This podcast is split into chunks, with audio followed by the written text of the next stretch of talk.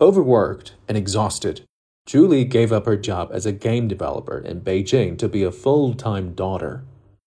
Julie is part of a growing cohort that call themselves full time children, who are driven back to the comfort of a home, either because they're craving a break from their exhausting work lives or they simply cannot find a job.